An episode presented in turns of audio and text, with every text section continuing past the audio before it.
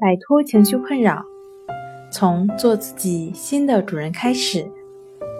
大家好，欢迎来到重塑心灵，我是主播心理咨询师刘星。今天要分享的作品是产后抑郁症症状表现及病因。想了解我们更多更丰富的作品，可以关注我们的微信公众账号。重塑心灵心理康复中心。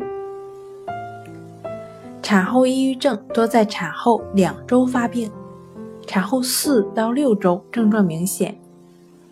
临床症状表现与一般抑郁症相同，其显著的特征主要是情绪低落，持续时间较长，呈心理功能下降或社会功能受损的消极情绪状态。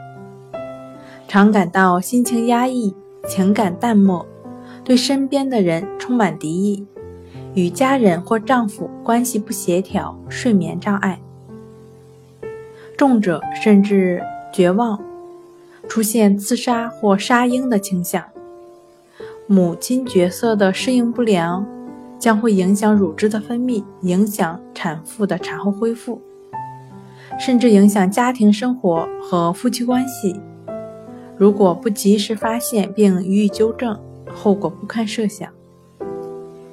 引起产后抑郁症的病因较多，包括从生理方面来讲，从怀孕到分娩，体内激素水平发生了巨大的变化，是产后抑郁症发生的生物学因素。另外，家庭遗传可能影响到某一妇女对抑郁症的易感性和她的个性。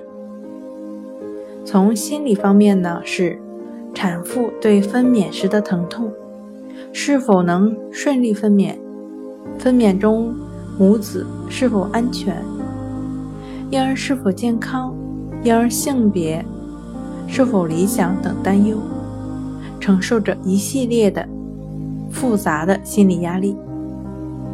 另外，一些家庭在产前对孕妇百般呵护。而分娩后，则是以孩子为中心，使产妇感到受到冷落，出现心理失衡现象。